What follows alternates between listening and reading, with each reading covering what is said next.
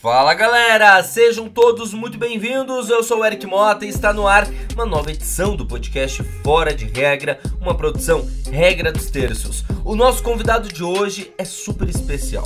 Presta atenção nessa figura, Caê Vasconcelos. Ele é jornalista da Zona Norte de São Paulo, homem trans, especializado nas temáticas LGBTQIA+, e direitos humanos. Autor do livro Transresistência, Pessoas Trans no Mercado de Trabalho. Foi o primeiro homem trans a sentar entre a bancada de entrevistadores do Roda Viva.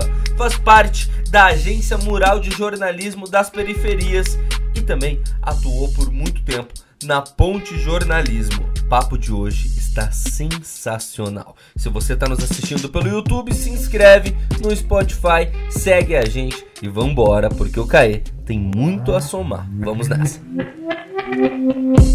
Caê Vasconcelos, muito obrigado, Caê, por topar participar aqui do podcast Fora de Regra, viu? Eu que agradeço, bem feliz, bem animado para essa conversa. Valeu. Bem, gente, eu conheci o Caê na semana passada, isso na semana passada, referente ao dia que a gente está gravando aqui. Ele estava participando de uma transmissão do Colabora e o Caê falou bastante sobre a sua perspectiva referente à, à sua pessoa. Ele é um, um, homem trans e a gente vai falar sobre isso. Mas antes, Caê, eu aprendi com Pablo Vitar que a gente, a Pablo falou, né, que a gente não pode resumir na música do Emicida a pessoa apenas as pautas em si. Então quero justamente conhecer você primeiro, do, da, antes da gente falar da militância e dessa outra dessa pequena parte do que é você, porque você certamente não se resume a isso. Então vamos lá. Tu é jornalista, eu sei que tá lançando livro. Me conta um pouco como que você chegou na comunicação, bicho. Nossa, acho que foram várias etapas, né? Acho que tudo na minha vida, assim, teve os momentos de descoberta, mas eu, eu sou taurino, né? Então eu sou teimoso, eu demoro para acreditar que talvez eu preciso de segurança, né? Duas, dois defeitos, talvez, do, do taurino que a gente sempre procura é a segurança e é muito teimoso. É, acho que a primeira vez que eu percebi que talvez eu gostaria de ser jornalista foi, eu era bem criança, assim, tipo, começo da adolescência ali, assistindo a MTV, né, que ainda bem que eu fui dessa geração que pôde ver a MTV Brasil, né, tudo que ela representava para música, e eu achava demais essa profissão de poder entrevistar os artistas, né, não, eu achava que era VJ realmente o nome disso, não imaginava que eram jornalistas que estavam ali naquela função. É, e a música sempre foi muito importante na minha vida, né, eu digo que eu tenho duas paixões que eu não tenho talento, que é a música e o esporte. Então eu, eu deixo também. elas assim para eu deixo elas para minha vida assim mesmo, de ir para show, é, ouvir muita música, ir para estádio, para ginásio, porque eu sou zero talento para tudo isso. Mas acho que a primeira vez foi ali, né, vendo MTV falando, caramba, que legal, imagina se eu pudesse trabalhar entrevistando as pessoas que eu sou fã, né? Mas sendo um cara periférico, né? Eu sou cria da Vila Nova Cachoeirinha, que é uma das quebradas aqui é, de São Paulo, a zona norte de São Paulo. E a minha família, eu fui basicamente uma das primeiras pessoas a me formar, né? Prounista com muito orgulho. É, antes, coisa de um ano antes, uma tia também, já com mais de 40, tinha conseguido se formar. Então, nunca foi uma realidade a universidade, né? Então, tanto que dos meus 17, quando eu comecei a trabalhar, até os 22, quando eu entro na faculdade de jornalismo, eu trabalhei de qualquer outra coisa, né? Até eu perceber que, putz, acho que dá para mim, né? Eu tive que fazer o Enem três vezes para conseguir bolsa, né? Então foi também ali taurino, teimoso, falando, não, vamos insistir e tudo mais. É, mas acho que o ápice é assim mesmo, quando eu falo, quero trabalhar, quero pelo menos fazer a faculdade disso, né? Aí eu vejo o que, que vai desenrolar, se eu consigo trabalhar na área. Foram as manifestações de junho de 2013, né? Eu fui em quase todos. Primeiro ato, minha mãe não deixou ir, e aí depois ela ficou com medo, porque se ligava a TV, dava medo, né? Parecia que tinha um campo de guerra na rua, que os manifestantes, até hoje, né? Quando a gente vê manifestação que é, é, são, é a esquerda, os movimentos negros, movimentos sociais que estão liderando, a imprensa ainda trata como vândalos, né? Se tem alguma vidraça quebrada, porque a vidraça vale mais do que as vidas, para nossa imprensa tradicional. Então minha mãe ficava horrorizada e falou: não, você não vai, que não sei o quê. Eu convenci um tio meu aí, então a gente foi em alguns atos. E eu fiquei horrorizado com isso, né? Eu tava vivenciando uma parada na rua, ligava a TV no dia seguinte, li o jornal, tava mostrando outro. Eu fiquei com qualquer dificuldade, né, de contar o que tá acontecendo. Porque a verdade não tá sendo dita aqui, né? Então foi ali que eu Era falei, um recorte muito fazer. específico, né, cara? Sim, e totalmente é. criminalizando as, as pessoas que estavam se manifestando. Então ali eu falei, acho que eu quero fazer jornalismo para mostrar o que eu tô vendo, né? Eu vou ver uma coisa e vou escrever aquilo que eu tô vendo.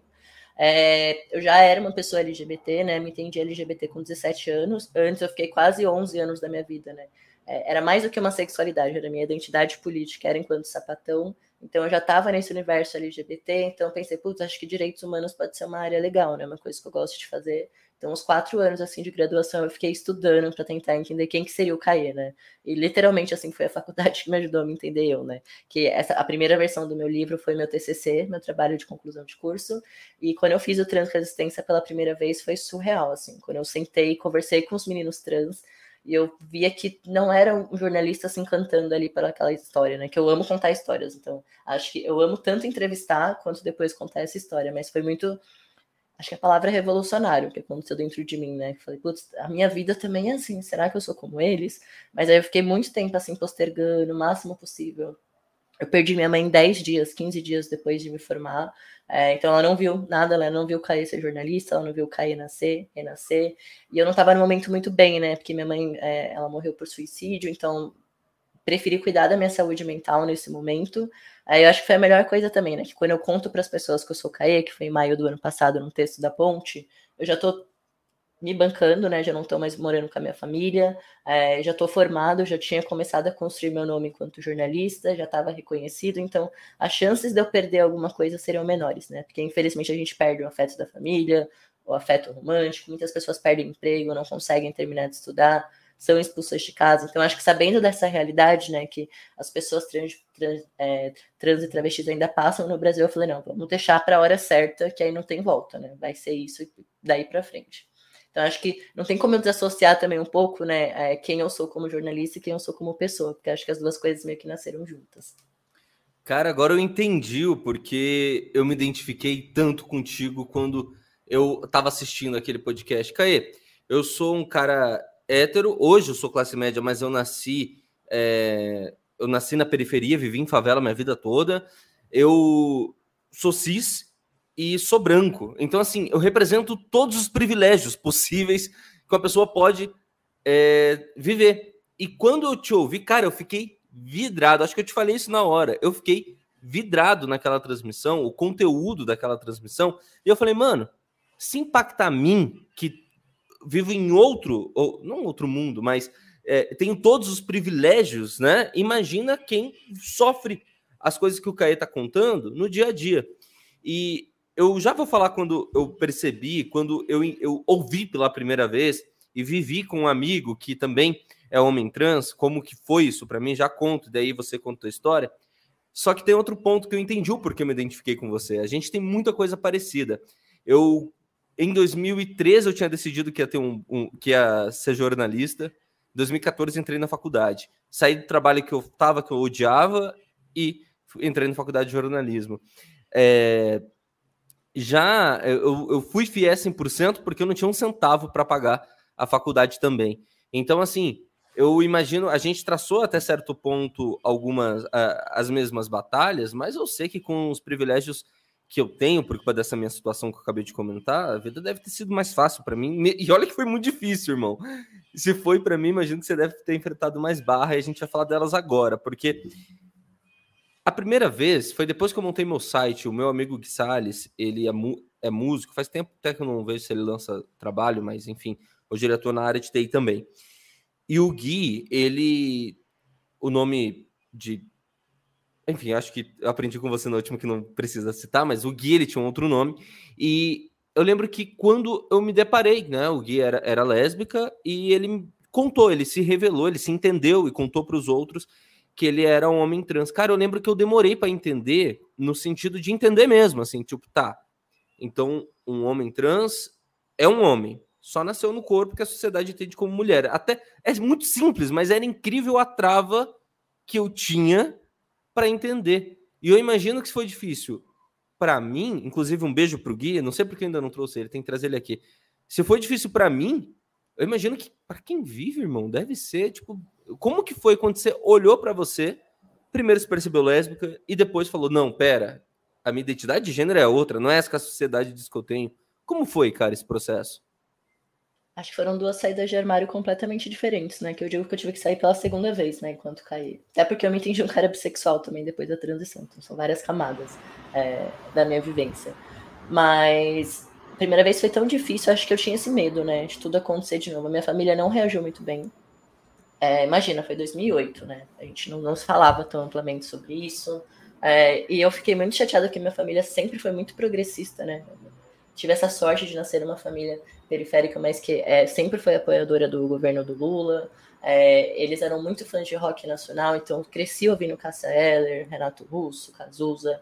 É, meu pai, eu perdi ele muito cedo, né? Ele eu ia fazer dois anos quando ele morreu, mas ele amava Fred Mercury, então tinha referências LGBTs ali, né? No meu ciclo familiar. Mas é isso, né? Enquanto tá longe, a gente gosta. Quando é dentro de casa, não tanto. É, então foi bem complicado, assim, minha família reagiu muito mal. Foram ela fez assim opostas. Minha mãe falou que preferia que eu tivesse morrido. É, teve um tio meu que foi na porta da escola ameaçar a menina que eu, a primeira menina que eu fiquei de morte. É, a única pessoa que sempre foi incrível foi minha avó, né? Eu falo que Dona Raimunda já nasceu muito à frente do tempo dela. Né? Imagina, uma mulher de quase 80 anos, é, do interior da Bahia, que não manja nada de tecnologia. Então, que ela, assim, ela aprende o mundo pela TV aberta. O que passa na Rede Globo é o que ela aprende, né? Pelo menos ela não assiste programas policialescos, né? Fico mais tranquilo. Mas é a TV aberta que conta pra minha avó o que, que tá rolando. E não tem, né, referências LGBTs até hoje, se a gente for parar pra pensar. É, principalmente na, na, televisão aberta. Mas ela sempre foi incrível. Assim. Os que tem, eles precisam. É aquele LGBT que é obrigado a, a, a não a esconder sua identidade, né? É, se é um homem LGBT, ele não pode ser afeminado, de jeito nenhum. Você não vê um repórter afeminado. Repórter gay tem vários. Mas quem? Porque eles não podem. É foda. Sim. E na novela, lembro que em 2008, quando né, minha família. E que a minha família descobriu também, eu não tive a chance de sair por conta própria, né? Eu fui expulso do armário pela primeira vez. A mãe da menina que eu ficava ligou pra minha mãe e contou. E assim, eu sempre fui muito estudioso, né? Tanto que eu digo que eu sou muito fã de Harry Potter porque eu me identifico com a, Emma, com a personagem da Hermione, né? Eu sempre fui muito nerdzinho, assim, levar a escola muito a sério e tal. Mas imagina, eu tava descobrindo minha sexualidade é, no momento que minha família sempre me prendeu bastante. Eu só fui começar a dar rolê com 18 anos mesmo. E ainda o rolê que eu tinha horário para chegar em casa, até minha mãe morrer, foi assim mais ou menos. Né? Eu sempre fui muito obediente também, aquele filho que tinha medo, respeitava pelo medo. Sempre foi a forma assim que minha mãe me criou. É, e na época estava reprisando Mulheres Apaixonadas, que tinha um casal de meninas, né? Que era a Aline Moraes e a Paula Picarelli, elas faziam a Clara e a Rafaela. Eu lembro que na hora que minha mãe desligou o telefone e olhou pra TV, ela falou: é por conta disso que isso tá acontecendo. Aquela coisa bem, né? Bem esvaziada que, imagina, se fosse por influência, eu seria a pessoa mais cis e mais hétero possível. Eu fui criado para ser dessa forma. Todo né? mundo. É muito louco, assim. Mas foi bem complicado, assim, demorou um tempo, assim, pra minha família realmente começar a me acolher. Minha mãe era muito ciumenta, né? Então acho que é, ela tinha mais dificuldade também que quando eu namorava, ela tinha muito ciúme das pessoas que eu namorava. Então acho que ela nunca conseguiu, assim, na essência dela, falar, tipo, nossa, tô feliz que você tá namorando com essa pessoa. Mas a minha família evoluiu muito, assim. É claro que não sozinhos, né? Eu tive que dar umas cutucadas bastante, mas acho que isso que foi importante também, eu ter esperado para poder contar para as pessoas que eu sou CAE, porque eu fui educando a minha família, né? Então, quando eu lancei o livro, todo mundo tem, tem uma cópia e leu. Então, eles estavam ali, eles entendiam o que era uma pessoa trans, entendiam todas as dificuldades que aquelas pessoas encontraram, que o meu livro ele conta histórias de pessoas trans no mercado de trabalho, né? Mas eu conto desde o nascimento até aquele momento que eu conheci as pessoas. E agora, nessa nova edição, ele tá bem maior, né? Vai ter outras histórias. Eu conto como ele mexeu na minha história, né? Como eu me descobri um homem trans por conta do transresistência. E a minha família é isso, né? Janeiro, 29 de janeiro, vai ser um lançamento presencial na, aqui em São Paulo, né? Na livraria Martins Fontes, da Avenida Paulista. É, finalmente, vai nascer no dia da visibilidade, vai ter o lançamento no dia da visibilidade trans, né? Que foi mais. Era para ser, né? Porque imagina, um sábado à tarde ter horário na livraria, tinha que ser nessa data mesmo. É, e aí, esse mesmo tio, que era totalmente LGBTfóbico, vota na Erika Hilton, assiste as entrevistas dela, briga com os amigos, ele parou de falar com muita gente que foi transfóbico na época daquela campanha do Tami Miranda, do Dia dos Pais, né? Uhum. Que foi um show de horror aquela transfobia que veio depois daquela campanha. E ele briga com as pessoas que votam no Bolsonaro. Então, assim, ele foi um cara que. Por isso que eu sempre falo, né? Acho que é a melhor forma. Claro que demora mais, né? Demorou 10 anos, talvez, para ele conseguir ser esse cara hoje. Mas é pela educação, né? É, tem que ser por esse lado, porque eu fui totalmente contra, por exemplo, a criminalização da LGBTfobia, porque meu tio ele não deveria ser preso por ter esse pensamento, sabe? Ele precisava ser ensinado, acho que ele foi a vida inteira ensinado errado. Ainda é um cara que reproduz até hoje muita masculinidade tóxica, mas tem aprendido, né, a desconstruir isso. Eu mostro isso para ele muito, né? Acho que ele vem do homem que eu tô me tornando, ele tenta ser um homem melhor também, para poder não reproduzir as coisas. É, mas foi bem complexo. Mas é isso, né? Minha família tava já calejada, eles já entendiam que era uma pessoa trans, e acho que foi deve ter sido um susto para eles, né? Porque para minha família, acho que eu só tinha comentado com a minha irmã e talvez nem tinha comentado com ela. Alguns amigos eu ficava nisso, né? Putz, acho que sou, mas não sou. Tinha falado disso já na terapia, mas eu não estava pronto. Eu sentia que eu não estava pronto. Que se eu contasse de qualquer jeito, tudo poderia ruir na minha vida, né? Então eu segurei o máximo que deu. Mas eu digo que a saída mesmo de armário enquanto homem trans foi quando eu assisti o Bicha Travesti, o documentário biográfico da Linda Quebrada. Foi assim. Ela me chutou, pegou os dois pés e chutou minha bunda do armário. Ela falou: não dá mais, você vai sair dessa sala de cinema sabendo que você não é uma pessoa cis.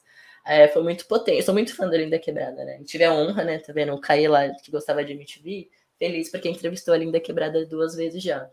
Mas foi surreal, assim, ver aquele documentário. Eu falei, é isso, né? Porque até hoje, é, tudo que a gente vê de pessoas trans ainda é escrito por pessoas cis, né? É, seja no cinema, na arte, é, os próprios telejornais ainda são pessoas cis explicando.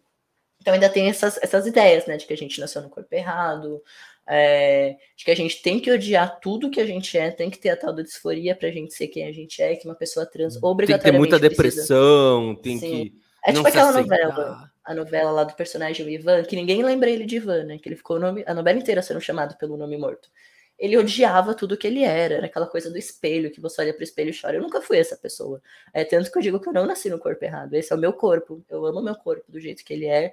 Eu senti que eu precisava fazer a mastectomia, mas porque eu queria, não porque a sociedade diz que o homem não pode ter peitos é, a hormonização também. É, só que na época, quando eu tava nisso, será que eu sou, será que eu não sou? Eu achava que tinha que passar por tudo isso para ser quem eu sou. Aí eu ficava, putz, se eu não tenho essa questão, se eu não dei meu corpo, acho que eu tô confundindo as coisas, né? E tem uma fala muito potente no doc, que tá linda quebrada, Jupe do bairro, e as meninas que faziam parte das baias, né, que é a Raquel Virginia e a Sucena Sucena, elas estão conversando sobre isso, tipo, putz, uma delas fala, não, para mim eu não quero cirurgias, a outra, ah, eu não quero hormonização, isso não faz a gente menos quem a gente é nossa, minha cabeça explodiu assim. Eu falei, meu Deus, é isso, né? Eu posso simplesmente ser quem eu sou. É, eu nunca consegui, e eu não gosto, eu, eu, é muito doido, né? A gente, eu sei que muitas pessoas trans, a gente acaba reproduzindo o estereótipo de gênero quando a gente transiciona, porque a sociedade é binária, né? Eu detesto a binaridade, eu acho que deveria abolir sim o gênero, porque todo mundo sofre com isso de menino não poder chorar, menino só poder brincar com aquele determinado tipo de coisa, menina também. A gente cria homens extremamente machistas e mulheres extremamente é, recat... aquela recatada bela é, meninas é, belas recatadas e do lar, né? A gente ensina isso que as meninas têm que se cuidar porque senão elas vão se colocar em risco, elas vão ser estupradas, dependendo da roupa que elas usam. Sendo que a gente vem ensinar para os meninos que não é certo, né? Você forçar alguma coisa. Então é muito louco. Eu acho que tudo isso tem a ver com essa questão do gênero, que como ele é posto na sociedade. Mas, né, vivendo numa sociedade que é binária e tem ali os gêneros muito bem determinados, numas caixinhas, eu nunca gostei de nada do universo feminino, né? Não, de nada não, eu sempre fui muito fã de pop, né? Então, assim, muito, eu não vejo meninos, por exemplo, sejam cis ou trans, falando que gostam de Glee. Parece que Glee é uma coisa de menina. RBD também é nem vi, de confesso. Né? Então, são coisas que eu sempre gostei muito, essa coisa de musical, é, uma coisa mais um pop e tal. Ah, eu não então, gosto de musical, então é por isso que eu nunca vi. pode ser um musical. Mas é, tem muitas coisas assim. Hoje eu consigo ser o Caê, construir minha masculinidade, mas sem esquecer também que, né, que quem eu fui para até chegar aqui. Então sempre me perguntam, né? Eu dei algumas entrevistas já para falar como que eu construí minha masculinidade. Eu falo, não é me inspirando em homens, nem homens cis, nem homens trans, é me inspirando nas mulheres da minha vida, que, né, que eu cresci numa casa basicamente só de mulheres, tem só o meu tio de homem, meu primo, que era mais novo, mas era minha avó e minha mãe, mais três tias. Aí eu tenho muito mais amigas do que amigos, então quero ser um homem que não cause gatilhos nessas mulheres, né? Entendendo também o que, o que eu já sofri de machismo, que não foi pouco na vida, né? Muita lesbofobia também para poder o Caia nascer. Então acho que gira mais em torno disso, né? Mas não foi fácil assim nenhuma das duas saídas, né? Mas a segunda é isso, né? Assisti o Bicha Travesti em dezembro de 2019. Comecei a pensar como que vai ser. Vou querer ser chamado no masculino, vou usar um pronome neutro, vou querer trocar o nome, o que, que eu vou querer? Eu fui pensando assim com calma na época eu estava num relacionamento, então contei para minha é, ex-companheira. É, e a gente foi tentando vivenciar isso. Eu fui contando aos poucos para os meus amigos, tudo mais. E chegou, eu lembro que março, um pouquinho antes da pandemia começar, foi aniversário da minha irmã. Ela fez 15, é, ela fez 15 anos naquele aniversário. E aí a gente saiu, né? Eu sempre no aniversário dela eu levo ela pra fazer alguma coisa e tal. E aí eu contei, eu falei, ó, não sei como que vai ser, mas é oficial que eu sou uma pessoa trans. Então, eu vou te contando e vou precisar da sua ajuda para contar. Não, acho que eu nem pedi ajuda em nada. Aí, poucos dias depois, minha irmã fez aniversário no começo de março, vem a pandemia. Só que eu não queria mais voltar. Ah, é né? recente. Sim, que eu contei para as pessoas foi no ano passado, né? Já na pandemia. Mas desde 2017 estava já muito forte isso em mim, né? Que foi quando eu fiz meu TCC. É, e aí minha irmã que na pandemia me ajudou a contar para todo mundo, né? Aí contou para o meu tio, que contou para minha avó, que foi contando para todo mundo. Aí quando toda a minha família materna, que é a família que é a base, né? A base familiar minha é a família da minha mãe. É, quando todo mundo já estava sabendo, já tinha contado na ponte, né? O que eu fiquei tranquilo também, que eu estava trabalhando no site de segurança de direitos humanos, né? Então, a Sim. chance de eu perder o meu emprego Poderia acontecer, acho que poderia, mas era muito remota. Então, acho que isso também me deu uma coragem. E eles foram incríveis, assim, falaram: não, você conta para as pessoas como você quiser. Se não quiser, também não precisa contar. Mas eu pensei, não, acho que é uma ótima oportunidade para escrever um texto, né, contando como que isso funcionou para mim, quem sabe outros meninos, outras pessoas trans se identifiquem também com aquele texto. E foi a melhor coisa que eu fiz, porque depois eu pegava esse link, ó, oh, gente, é isso aí, a partir de agora é isso, tá? Já muda meu nome na agenda. Então, eu precisei contar para poucas pessoas, tipo, oi, sou um homem trans, não sei o que, não sei o que lá. Então, aquele texto, ele tava muito didático, explicando tudo, como tudo funcionou. E foi incrível, que a repercussão foi maravilhosa, né? Todo mundo, assim, que eu conheço, foi incrível. A galera mandava os prints, né? Trocando o nome na agenda. É, e como eu já tava, sei lá, acho que eu já tinha mais de cento e poucas matérias escritas na ponte, e tinha matérias que eu acompanhava, né? Então tinha casos que eu fiz a primeira e acompanhava até aquele momento. Então também peguei, olha, fulano de tal, queria que você lesse essa matéria, porque a partir de agora eu quero ser tratado dessa forma. Então eu acho que isso foi a melhor coisa que eu pude fazer. E muitos meninos trans me procuraram nessa época, nossa, muitos. É, tenho amizades assim que foram criadas por conta desse texto, né? Que a pessoa também se empoderou e falou, tá na hora também de eu nascer para o mundo. Sabe, cara, é, a, eu eu percebo que com o passar do tempo, eu, Eric, é, fui me afeminando. Em que sentido que eu falo isso? Porque vai dizer que você falou agora há pouco, né? A gente nasce e é criado para ser aquele cara que pega geral, que, desculpa o termo que eu vou usar chulo, mas é assim que é tratado, que tem que comer geral, apareceu, tem que cair para dentro, não pode dizer não para mulher. Então, eu fui criado assim, como quase todas as pessoas nessa terra, infelizmente. E mesmo é engraçado a, a fase do, da, da, da, quebra do preconceito, não que eu ainda não me pegue muitas vezes sendo homofóbico, inclusive pouco tempo atrás fui corrigido por um, por um grande amigo meu, o, o Jorge, que é advogado, mora uh, hoje em Santa Catarina, ele me corrigiu esses dias. Ele me viu com meus amigos de infância e depois ele falou: Eric, eu preciso te falar, cara, você foi extremamente homofóbico, ele é gay. E, tipo, fiquei em choque. Eu falei, como assim? Porque, enfim. É, mas, com o passar do tempo, eu fui percebendo que eu posso me desfazer dessas amarras. Eu posso chorar, inclusive, eu saí da Band recentemente, trabalhar, era repórter da Band. Cheguei a chorar ao vivo, porque me desamarrei. Eu fui perdendo os medos do que os outros iam achar. Passei a abraçar meus amigos, dar beijo na bochecha dos meus amigos. E é coisa que, que, que demora. Eu tô com quase 30 anos para eu começar a falar: pera, não preciso provar nada para ninguém. Tanto faz. É, se, se, ah, mas vão achar que achem, e daí? Tipo, caguei. E, e eu lembro que eu contei isso do Gui, porque foi a primeira vez que eu me deparei. E aí você depois eu imaginava, imaginava eu que eu já era uma pessoa mais evoluída, mais para frente, que já estava preparado para lidar. E esses dias, no regra, eu vou citar o nome porque ela tem uma coluna no regra dos terços, a Jay. É, ela sempre pedia para chamar ela de Jay e eu insistia a chamar de Jennifer porque por uma trava, não sei o porquê. Aí esses dias ela falou, Eric, eu tenho, eu me considero com gênero fluido, nunca tinha ouvido o termo. Esses dias, tipo, alguns meses. Eu falei, mas o que, que é isso, Jay? Me explicou. Quando ela me explicou, eu entrei em choque, pedi mil desculpas. Ela falou que tudo bem, mas você vê como é difícil pra gente aceitar o outro? Eu não precisava ter que, ter, ter que entender o que ela queria dizer. Eu tinha só que ter respeitado. E eu fiquei em choque porque quantas vezes eu devo ter feito isso com pessoas que não me falaram, né? Ela tem uma puta liberdade comigo, então ela me falou. Mas quantas vezes eu devo ter repetido esse padrão? Sim, tipo, a pessoa pede, ah, me chama assim, eu chamo do outro jeito. Eu sou isso, eu chamo daquilo. Enfim, é, é, é foda porque é uma construção e desconstrução constante que eu fico muito em choque, cara. E recentemente teve qual foi no Big Brother, cara, o negócio do Lucas do BBB. Aquilo me deixou em choque, mais em choque, porque foi antes da pandemia, foi 2019 para 2020 que, eu, que o Jorge trocou essa ideia comigo. E logo na sequência veio o BBB, né? Aquele BBB do Lucas, não, do Lucas foi agora, mas ainda assim. E quando veio o BBB, um ano e pouco depois do, do, do Lucas, cara, eu entrei em choque. Eu percebi, a, ali foi. Eu entendi, falei, caramba, mano, eu, eu ainda faço isso que estão fazendo com o Lucas sem perceber. E, cara, que conselho que você dá, bicho, para quem é hétero, cis, e saber como lidar, porque muitas pessoas. Eu ainda procuro entender. E ainda assim erro pra caramba. Imagina meu pai, que inclusive é bolsonarista, eu falo isso para dentro, né? Porque dá certa vergonha. É, imagina minha mãe, que, é, é verdade que minha mãe que estudou até quarta série é muito mais para frentex do que muita gente por aí.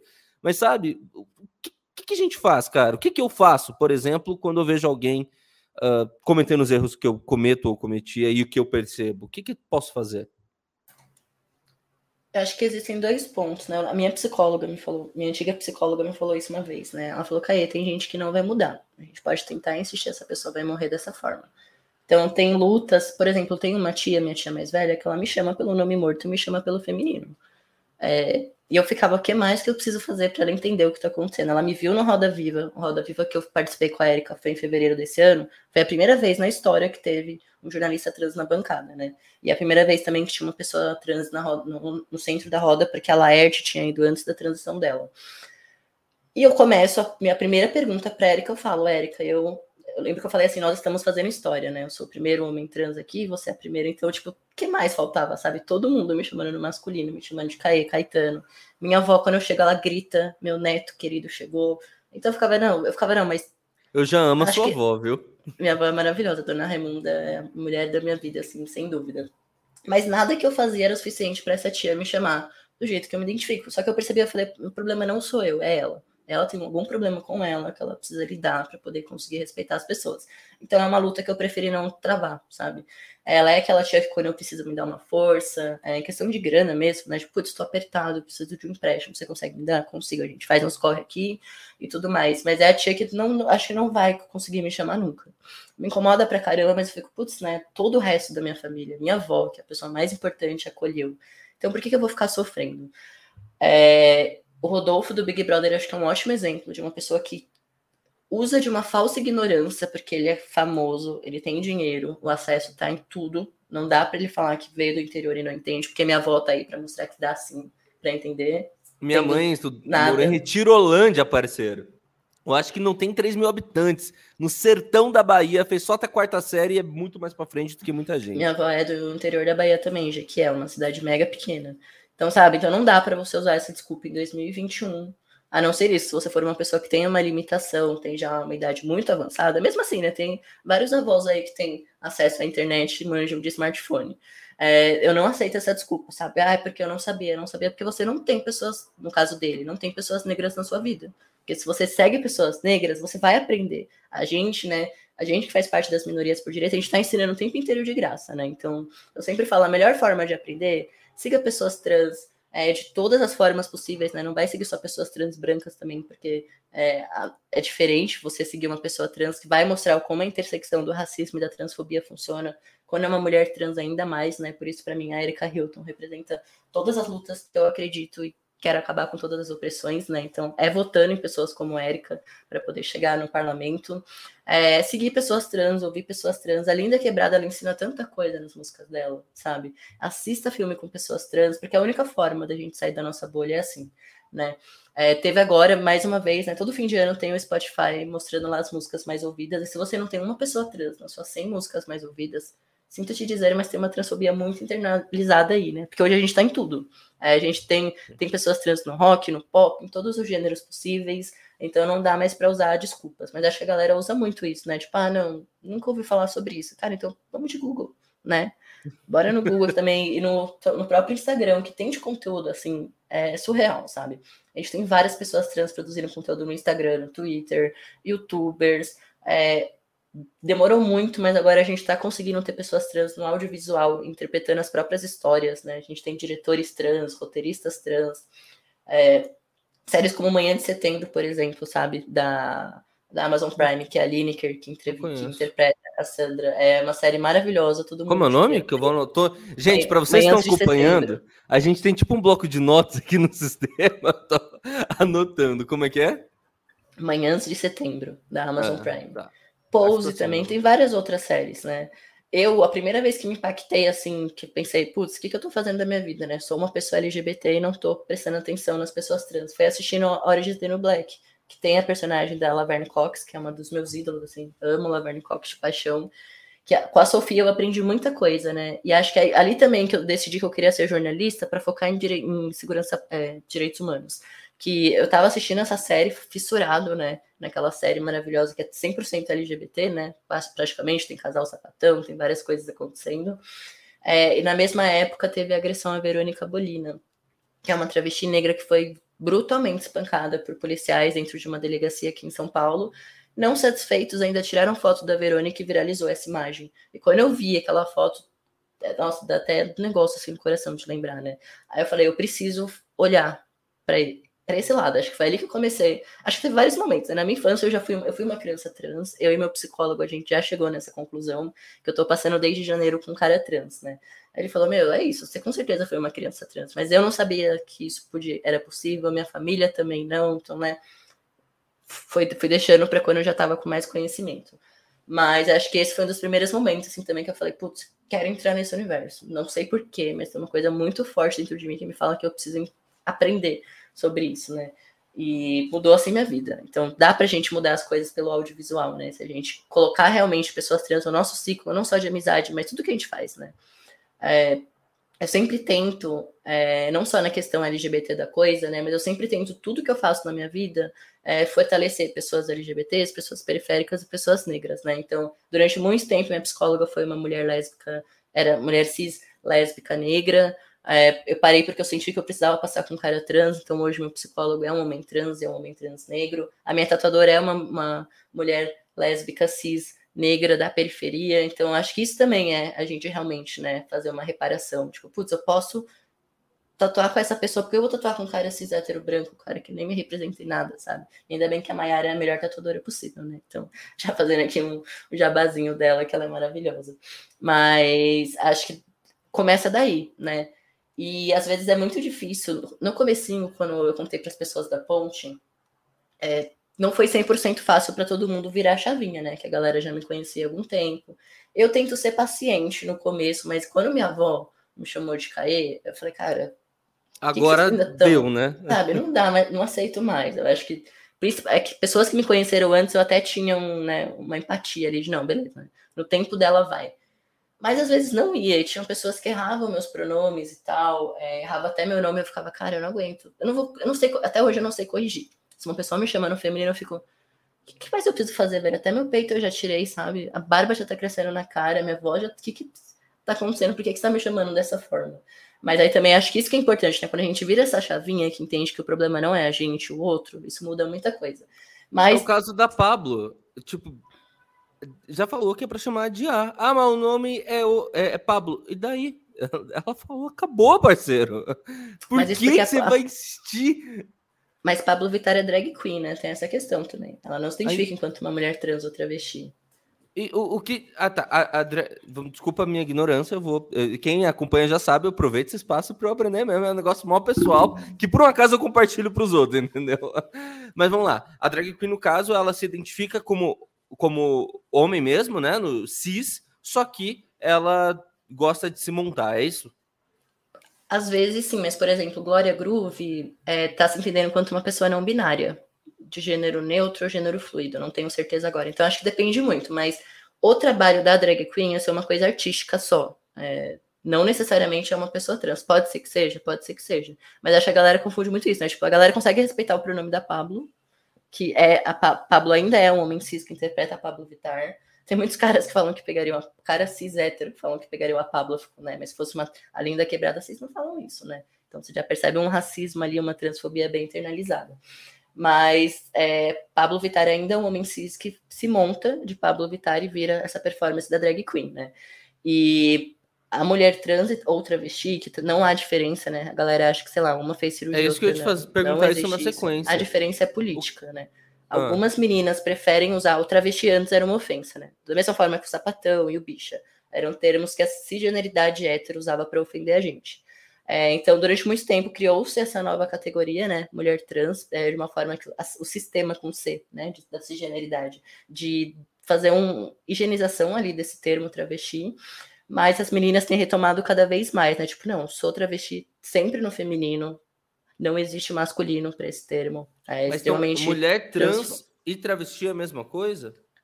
É, a diferença é política. Então, sempre perguntar como a pessoa se identifica, né? Não, tipo, ah, eu acho que ela é mulher trans, ela é travesti, não. Da mesma forma que pra gente também, pessoas trans masculinas, é, existem outras categorias, né? Eu me identifico enquanto homem trans, porque eu achei importante, não, eu não percebi uma representatividade ali nessa palavra.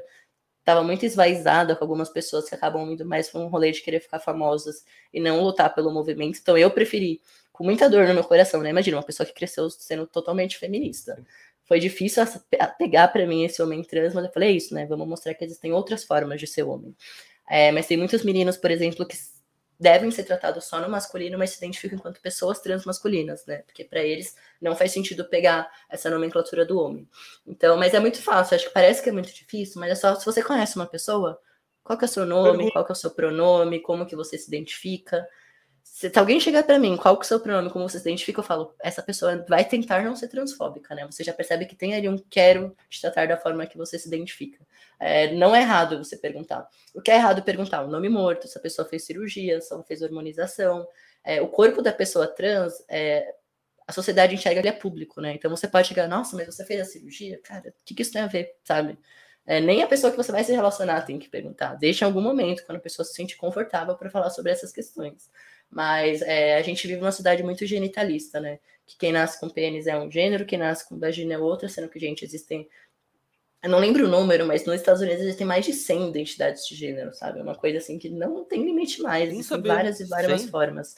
É, é muita não, coisa. Assim. Na verdade, a, a, a, a, gente quer colocar todo mundo numa caixinha, né, Caê? Por exemplo, se você é, convive com alguém que tem alguma deficiência física que você percebe, você logo vai perguntar para essa pessoa: o que aconteceu? Foi um acidente? Tipo, cara, se a pessoa quiser falar, ela vai falar. Se ela não quiser, respeita. Assim, às vezes bate curiosidade? Bate, bate. Eu mesmo tenho uma pessoa do meu convívio há mais de um ano que tem uma deficiência física e eu não sei se foi um acidente, não foi. Às vezes eu me pergunto, mas assim, não é da minha conta. Passe, eu que supere a minha curiosidade, eu nunca, jamais farei essa pergunta, porque não é da porra da minha conta. Então, eu acho que falta muita pessoa se colocar no seu lugar e respeitar a individualidade. Macaé, eu sei que esse assunto é importante, mas eu quero muito também conhecer um pouco mais de você, bicho, porque tu é escritor. E assim, aqui bate até aquela aquela invejinha de quem nunca escreveu um livro e fala: "Um dia eu chego lá". Cara, o seu primeiro livro e o seu segundo tá, tá relacionado diretamente essa questão que a gente está conversando até agora. Mas eu queria entender é, como funciona esse processo para escrever um livro, porque por mais que o primeiro tenha sido um TCC, não é tão simples, não é chega, senta e escreve, tem que ter a ideia, tem, enfim, como que funcionou para você toda, todo esse passo a passo? quando eu decidi que eu queria ser jornalista, é, eu sabia que tinha que ir para escrita. Então, assim, tanto que né, meus professores, é, acho que eles, hoje eles percebem, né, que eu, não, é, não é que eu era um aluno ruim nessas matérias, mas tipo, rádio e jornalismo. Eu tive aula com ela em, com a Ellen Brown, rádio jornalista, sabe? Uma mega de uma jornalista. Caguei para a matéria porque eu não queria ser rádio jornalista. Televisão também, eu só tirei o básico ali. Então, a escrita sempre foi uma coisa que é, eu acho que eu sempre gostei de escrever, mas antes é isso, né? Fui é, estudei em escola pública, então lembro quando eu cheguei na faculdade eu aprendi a usar vírgula, porque eu não tinha aprendido isso antes, né? Tem aquela questão é a pausa. Que pausa, gente? Tem nada a ver com pausa. Não é Cara, a pausa da respiração, me atrapalha sabe? até hoje. Às vezes Sim. eu fico meia hora ali, tipo, puta, tem ou não tem? Porque tem pausa. É, é foda, o sistema brasileiro de educação é muito ruim, né? E eu tava falando ontem, minha tia veio me visitar pela primeira vez, uma tia minha aqui nessa casa que eu tô morando, e estava falando sobre isso. Ela falou: Nossa, agora eu com 50 e poucos anos estou começando a quase 60 com ter amor por, pela leitura, porque antes era aquela coisa obrigatória na escola, que aquelas histórias sem pé nem cabeça, gente. Como se dá Machado de Assis para uma criança ler, sabe? Você tem que dar Harry Potter. Hoje eu não indico dar Harry Potter para ninguém, porque eu, eu né? Sou fã de Harry Potter muito, meu cachorro chama Dumbledore, mas eu até fiz um texto semana passada pro Omelete falando que Harry Potter é importante, mas a gente é mais, né? Então eu sou o Potterhead que não consome mais Harry Potter porque a escritora é uma puta de uma transfóbica. Mas tem várias coisas que dá pra gente ler, né? Tem muitas histórias, é, fantasia, ficção. Você não vai dar Machado de Assis pra uma criança ler obrigatoriamente ainda na escola. Então, é, e eu tava falando para ela, falei, gente, não sei por que, que eu aprendi matemática, física e química, não uso para nada na minha vida. A matemática básica, beleza, mas, tipo, sabe, acho que a gente desde muito pequeno já entender ali, acho que a gente percebe desde cedo, né, algumas coisas que a gente já tem um pouquinho de dom assim, eu sempre fui uma pessoa zero de exatas, né. Então, eu só consegui o ProUni porque minha redação foi muito boa. Tirei 900, porque se dependesse da parte de exatas, eu teria reprovado com certeza. Mas sempre gostei muito de escrever. É, eu não vou dizer que eu sempre amei a leitura, porque a minha casa era muito louco, né? Minha mãe nunca me deu um livro, por exemplo, mas eu tinha uma tia que sempre dava livros pro meu primo, que é três anos mais novo. Os primeiros Harry Potter que eu li foi o dele, eu só fui comprar o meu lá para 2015, a minha coleção, né? Então demorou muitos anos. Eu sou fã da geração de 2001, então demorou 14 anos para ter grana para comprar meu próprio box de Harry Potter. Hoje eu trabalho na Companhia das Letras, né? Tô trabalhando como assessor lá, então é, nem tô conseguindo acompanhar todos os livros que lança, porque no mês seguinte já tem novo lançamento, tá sendo até desesperador ler tanto. Mas eu sempre amei. Cara, minha esposa vai te amar. Minha esposa tem um podcast sobre literatura. Eu vou botar vocês em contato, que ela vai adorar te chamar também para conversar. Legal. Então eu sempre gostei muito desse universo, mas é isso, né? Eu ficava, putz, dá para viver, escrever, tipo, né? Que loucura, acho que não. Eu sempre achava que tem que ir pra uma. E minha, minha família sempre foi de trabalhar coisa de manuseio, assim, né? Tipo, minha avó é costureira. É, hoje eu tenho uma tia que ela é enfermeira, que foi essa que se formou um pouquinho de mim. Minha mãe era técnica de enfermagem, então eu sentia que eu podia muito mais ir para um lado da saúde, que era o que a maioria da galera trabalhava lá. Mas também, assim, é, hoje eu, né, eu tenho muitas tatuagens, então acho que por isso que eu perdi o medo de agulha. Mas eu detesto sangue, agulha e tal, então nem ia rolar, nem se eu quisesse muito trabalhar com a saúde, não dava. Mas eu amo escrever, então para mim tem uma facilidade que eu nem sei explicar assim como que acontece. Claro que eu tenho que estar inspirado é, quando são temas, acho que por isso que eu escolhi cobrir segura, é, segurança pública, não. Eu acabei cobrindo segurança pública por acaso. Por isso que eu escolhi cobrir direitos humanos, porque eu sinto um puta de um tesão falando sobre esse assunto, sabe? É, principalmente eu descobri que eu amo escrever crônicas. Então, acho que por isso que meu livro foi fácil também, né? Ele não é uma crônica, é uma grande reportagem, mas eu me coloco muito na história. Então, o livro, o meu TCC, ele começou com essa história e agora essa segunda versão também começa, que é a história da Luísa, uma das pessoas mais incríveis que eu já conheci na minha vida. Ela é uma mulher trans lá do Nordeste que foi a primeira funcionária trans da história do MASP, em 70 anos de história, e eu conheci a Luísa no metrô como que eu não vou colocar que eu conheci ela por acaso no metrô voltando da faculdade no texto, sabe? E é isso que Sim. dá. É, então eu me coloco muito em todas as histórias. E aí as novas histórias que entraram depois eu também coloco, né? Minimamente como eu conheci aquela pessoa é, e como que isso atravessou também a minha história. Então eu gosto muito de ser esse jornalista que também entende que né, ainda mais que eu sou um cara trans que falo sobre as questões LGBTs, então sempre que dá, eu adoro escrever crônicas. A primeira crônica que eu escrevi depois no livro foi logo nos primeiros meses de mural, né? Que eu, a minha primeira casa no jornalismo foi a agência Mural, de jornalismo das periferias. Tinha feito. Foi no ano que minha mãe morreu. É, tinha pouquíssimo tempo que minha mãe tinha morrido e ela sempre brincava, né? Ela chegou a ver o meu TCC pronto, mas eu acho que ela nunca deu tempo dela ler. Ela sempre falava, é, quero ver como você vai escrever sobre mim, né? Você tem que escrever uma biografia minha e tal. E aí ela morreu, assim, meio que, né? A gente não estava esperando que fosse daquela forma, naquele momento. E eu ficava, eu preciso escrever a história dela, de alguma forma. E aí entrei pra mural, aí estava chegando setembro, a galera falando de setembro amarelo. Eu falei, olha, né? Acho que vai ser um, um momento de terapia também para mim colocar tudo ali no papel, porque nunca foi fácil a minha relação com a minha mãe, né? É uma coisa que eu não faço questão de romantizar, não é porque ela morreu que ela virou uma santa, pelo contrário.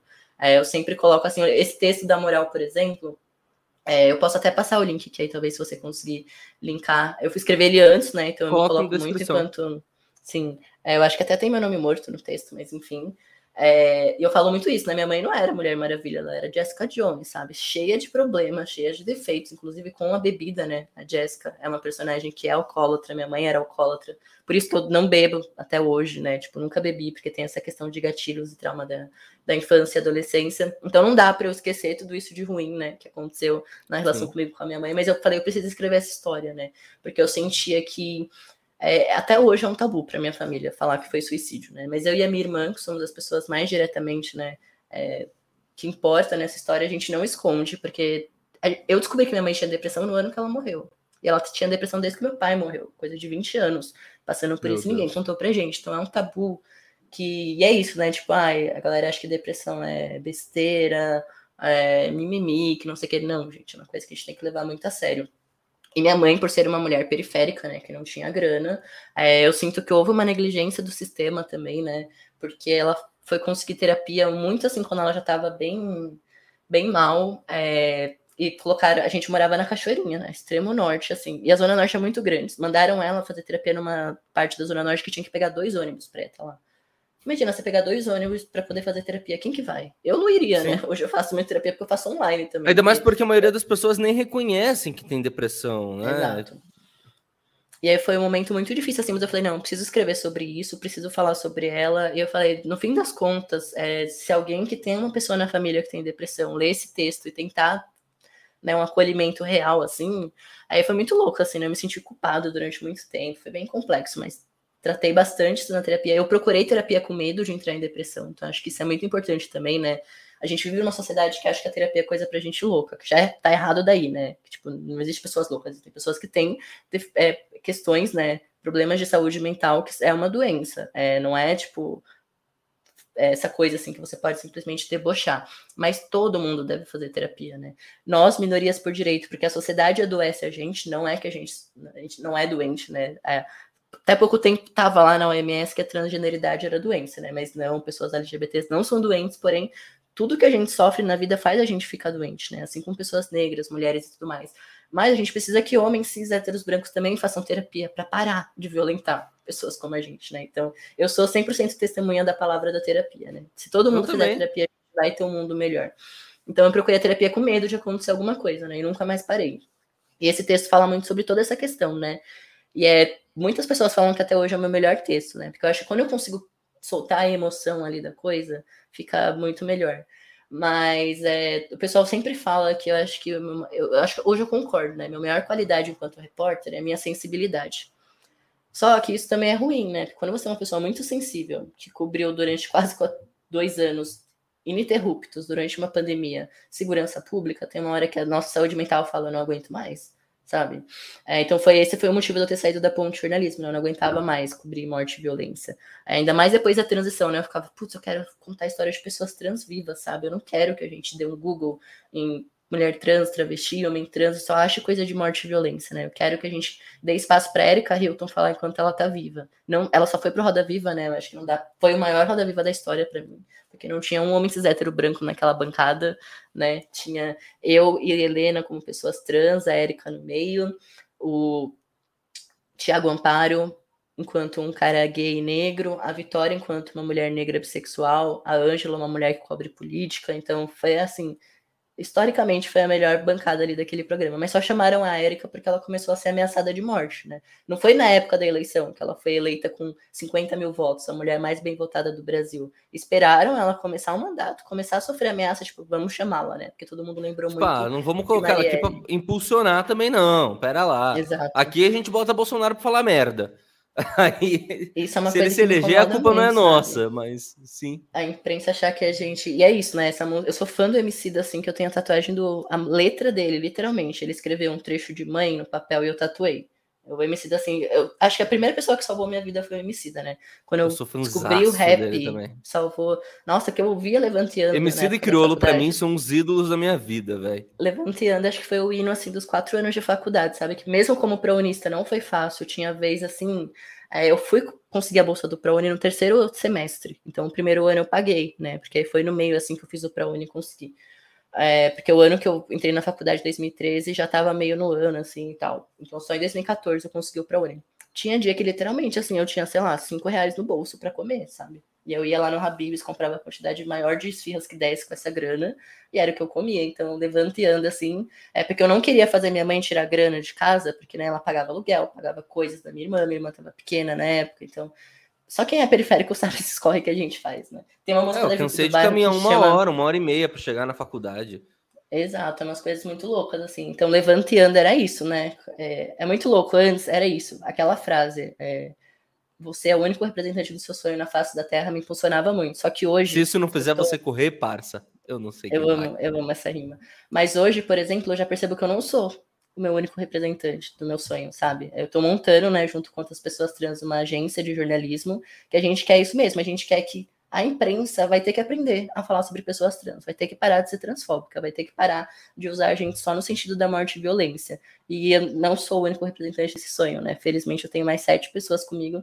Sexta passada foi a primeira vez que todo mundo se encontrou presencialmente, né? Que foi o encontro no meio da pandemia, pela internet e tudo mais. E eu, eu que eu sou meio que o todas as pessoas me conheciam, né? E elas não se conheciam, porque eu não aguento mais ser o único repórter trans. É uma carga muito pesada. Na Ponte, por exemplo, eu era a única pessoa que cobria, né, direitos humanos na editoria LGBT. E eu lembro muito da primeira matéria, eu nunca mais vou esquecer. Muitas matérias, né, me marcaram. Porque é isso, imagina, eu não cobria só a morte de pessoas LGBTs, né? A quantidade de jovens negros que foram mortos pela polícia nesses anos que eu trabalhei na Ponte. É, e assim, ah, eu toda essa volta para falar da sensibilidade, agora que eu lembrei. Que eu sou uma pessoa muito sensível mesmo. Então, assim, é, eu não vou entrevistar uma mãe que acabou de enterrar o filho, que a polícia matou injustamente, porque a polícia não tem que matar ninguém, então já começa daí, né? Não é o trabalho da polícia matar, é prender. Então, se ela matou, tem alguma coisa errada. E sempre aquelas histórias, né? Troca de tiros, que não tem arma dos meninos, aquela coisa, é sempre a mesma história. E são sempre meninos, Troca a maioria. De tiros com tiro na nuca eu nunca vi, né? Exato. E, nossa, teve cada uma, assim, que eu tive que fazer, que já, eu já chorei antes, né? É, eu tinha medo de chorar nas entrevistas, mas eu falei, cara, a minha matéria favorita até hoje é a entrevista que eu fiz com a Mônica Benício. Tinha três meses que tinham matado a Marielle, quando a gente foi para o Rio de Janeiro. E eu decidi contar a história de amor delas. Eu falei, bom, a investigação, quem é do Rio, que vai ter que cuidar disso, né? Porque daqui de São Paulo não tem como a gente tomar furo toda hora. Eu falei, eu quero contar essa história de amor quem era Mônica e Marielle, como que elas conheceram, como que foi o primeiro beijo delas. Então essa matéria assim, é um texto que tá Piqueliane Brum, gigantesco. Muito grande mesmo, tem um vídeo longo que não deu pra gente fazer um vídeo curto, tem quase 15 minutos de entrevista com a Mônica. Que nossa, aquele dia foi, meu Deus. Que não sei explicar até hoje que foi aquilo, sabe? Ela contando como elas se apaixonaram, como que foi o primeiro beijo. Aí no vídeo tem ela lendo uma carta que ela escreveu para Marielle quando elas foram morar juntas. É assim, absurdo. Então eu sempre gostei disso, né? Tipo, beleza, a gente tá Nossa, tá falando deve ter de sido morte. pesado, hein, mano? Foi. Essa, essa matéria foi. A gente tá falando de morte, mas eu acho que dá pra gente lembrar que aquela pessoa viveu em algum momento, né? Então eu sempre tento, tipo, quem era aquela pessoa? Eu não quero falar mais um jovem negro foi morto pela polícia. Quem era esse jovem negro? Quem é esse Eric? Quem é esse Bruno, esse Pedro? Pedro é, Teve dois meninos que eu acompanhei muito do começo ao fim até eu sair da ponte, que foi a morte do Pedro, um ativista negro do interior da Bahia. A mãe dele, assim, a gente é muito próximos. O sumiço do Cadu, que até hoje, né? O Cadu sumiu em 2019, vai fazer dois anos agora que ninguém achou o corpo dele. É, o seu Eduardo, que é o pai dele, foi incrível. Ele foi uma dessas pessoas, né, que me conheceu antes da transição. Aí eu mandei o texto. Eu lembro muito ele falando: Ah, tá bom, vou ler. Aí ele depois, posso te chamar de Caetano? Eu acho mais bonito do que Caê. Eu falei, claro, os dois nomes, você escolhe, só não pode mais chamar Cara, do nome Caetano é lindo, viu? Sim, e combinou no meu nome, ficou o nome da porra. É, e aí o seu Eduardo, por exemplo, a gente se aproximou muito, sabe? E eu não queria ligar para ele só para falar, e aí, seu Cadu, seu Eduardo, mais um mês, né, sem o Cadu. Então, sempre que dava, eu mandava mensagem para ele: Oi, Eduardo, como que você tá? Vai me dando notícias. E aí eu lembro, nossa, como se fosse. É que foi ontem, praticamente, né? Que esse ano passou voando. Natal do ano passado, eu fiz matéria que ia ser o primeiro Natal da família Sem Cadu. E foi a primeira vez que o seu Eduardo chorou. Eu já tinha ido lá em Jundiaí, pessoalmente, entrevistar ele, tinha feito outras matérias, mas essa foi isso, né? Primeiro Natal sem o filho dele, que ele ainda não tinha conseguido enterrar. Ele começou a chorar, assim, na ligação, aí eu apertei o um mute, assim, e desabei. E ele falando, dá até vontade de chorar de lembrar. Ele falando: Olha, Caetano, quando o Cadu sumiu, todo mundo queria falar comigo. Globo, SBT, Record, UOL, todo mundo, toda hora. Agora, um ano depois, você é a única pessoa que me manda mensagem para saber como eu tô. Então, conte comigo para tudo. Que se você falar, preciso disso, eu vou fazer céus para poder te dar. E aí ele começou a chorar e eu desabei também, que eu falei, nossa, sabe? Então eu sempre tentei criar uma relação com as minhas fontes, que tipo, eu não quero só usar a sua dor para poder escrever esse texto, né? Eu também sinto, é, não sinto essa dor igual a você, mas eu também quero que esse texto consiga fazer justiça por isso. E acho que por isso também que eu tenho a honra, né, de Ruth Fiuza, das Mães de Maio, me chama de filho, sabe? E eu chamo ela de manhinha. Então, criar essa conexão com mulheres como as Mães de Maio, que para mim é o maior movimento social que a gente tem hoje no país. É, a gente é um país que não enaltece as mães de maio, MST, todos esses movimentos por moradia, né? Então, acho que aí o, o, fracasso do Brasil começa daí, quando a gente criminaliza essas pessoas que são essas pessoas que estão querendo mudar a realidade, né? quando a Débora, a Ruth todas as outras mães de Maio falam que não aguentam mais a polícia matar os filhos, a gente está falando sobre o racismo estrutural, né? Sobre como as nossas polícias são né, genocidas e absurdas. Então a gente tem que. Eu sempre honro, e para mim todas elas são minhas ancestralidades, né? Então quando a dona Ruth me chama de filha, eu fico, nossa, é isso, sabe? Já venci na vida, porque eu consegui o afeto dessa mulher que teve o filho arrancado dos braços dela pela polícia. É, e quando fez um, acho que um ano, alguma data, assim, que fez acho que dois, três, dois anos talvez que minha mãe morreu, ela me ligou. Aí logo cedo, assim, ligação da Ruth Cruz, eu fiquei, eita, o que será que aconteceu, né? Jornalista só pensa em pauta, né? Eu falei, ah, deve ter alguma coisa lá na Bahia. Aí ela, oi, Caetano, ligando para te dizer que para você ficar forte hoje, eu sei que é um dia difícil para você, sabe? Então, mesmo com tudo, ela consegue, é uma coisa muito louca, assim. Então, acho que essa sensibilidade que eu sempre trouxe para escrita e para minha vida como repórter que faz eu talvez ser, ter esse diferencial, né? Porque, nossa, é, a gente, eu cobri muito sistema prisional na ponte, né? E o Brasil, o que, que o Brasil acha? Que bandido bom é bandido morto, né? A gente cresce aprendendo isso, vendo os programas policialescos. Então, se a pessoa tá presa, ela tem que sofrer mesmo, mas né, o presídio não foi feito para isso, ele foi feito para ressocializar aquela pessoa. Como que ela vai entrar lá e sair melhor se ela apanha, passa fome, passa frio, tem que comer comida estragada, comida de bicho? As familiares são, que são mulheres que visitam, né? Não dá pra gente falar que. Eu nunca entrevistei um pai que visita em presídio, sempre mãe, irmã e esposa. É, ver as, as parentes sendo tão humilhadas, como que você vai sair melhor, né? Não tem como, ninguém é santo para dar segunda, o segunda face para bater, né?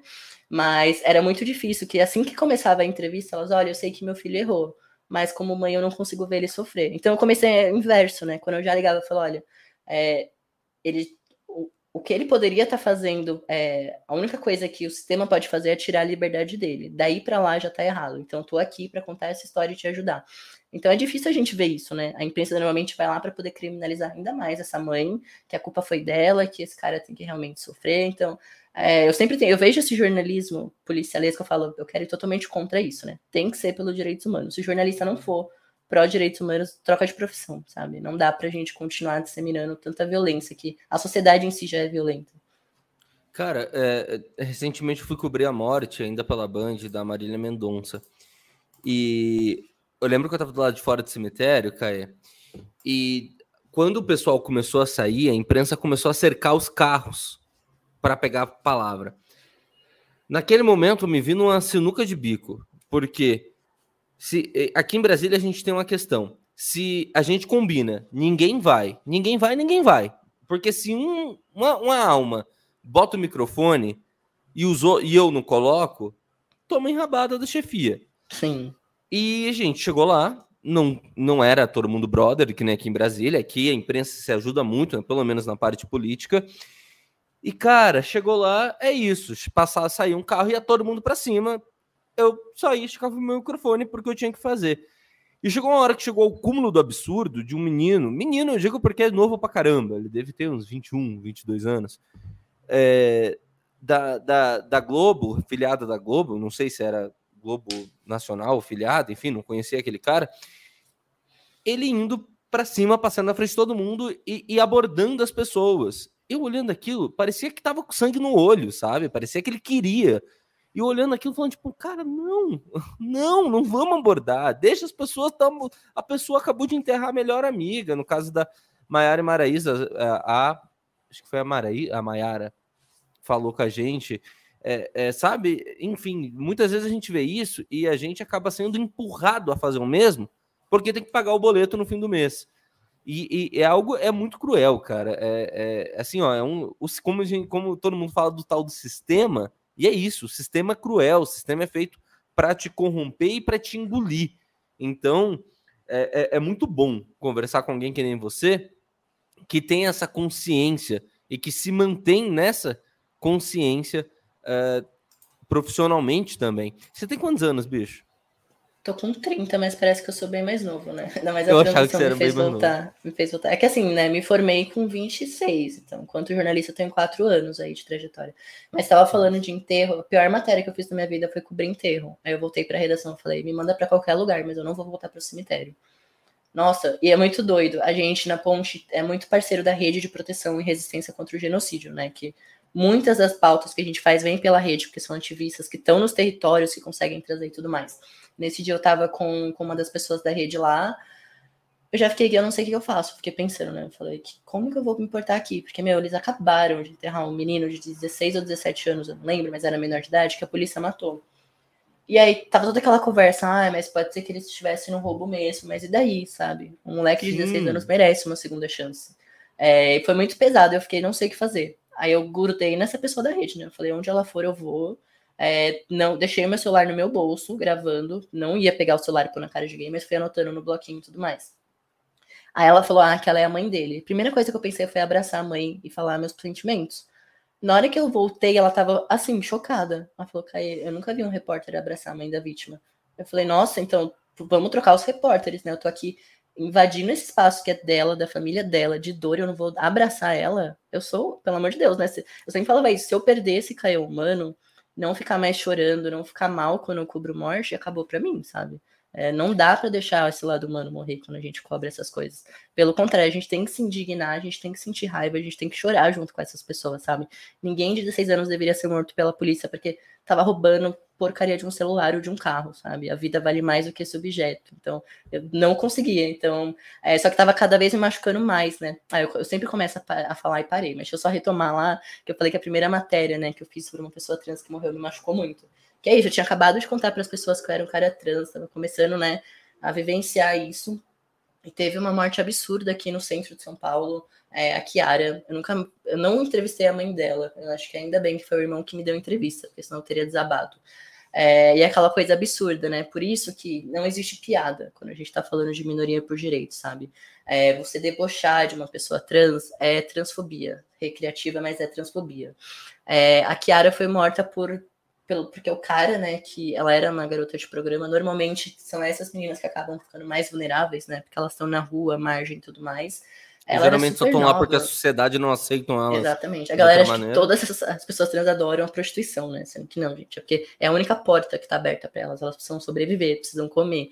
É, e a Kiara, ela foi morta porque o cara que saiu com ela se sentiu enganado. E ele não teve vergonha de falar isso pro delegado. Matei ela porque ela me enganou, sabe? Então, e foi muito duro, assim, fazer essa matéria. E, nossa, eu, chorei, assim, demais escrevendo, eu chorei demais lendo, porque eu tento trazer esse lado humano, né? E trazer, tipo, quem era a Kiara? Me conta quem ela era, o que, que ela gostava de fazer, quais eram os sonhos dela. Dificilmente o sonho de alguém vai ser, né? Ser garota de programa ou dos meninos vai ser roubar, né? Sim. Acho que hoje a gente tá no momento que ainda mais o MC da fala muito isso nas músicas dele, né? Que ele já sonhou em ser o Pablo Escobar, o Fernando Beiramar, mas hoje não, sabe? É, é, bem isso, não? Hoje eu quero ser eu no melhor lugar. E é sobre isso, sabe? Eu acho que quando a gente tem também é, toda essa potência, né? A galera criminaliza muito. Eu cobri Paraisópolis também, foi outra pauta. Eu comecei 2000 e terminei 2020, comecei 2021 com uma das mães de Paraisópolis, né? No dia 31, era, seria o dia que o Denis ia fazer 18 anos teve todo um ato lá na região dele, que é um bairro da Zona Norte. No dia seguinte, que fez um ano e um mês do massacre de Paraisópolis, a gente voltou lá na viela onde eles morreram, e ela colou uma cruz para cada um dos nove jovens que morreram. Então, imagina.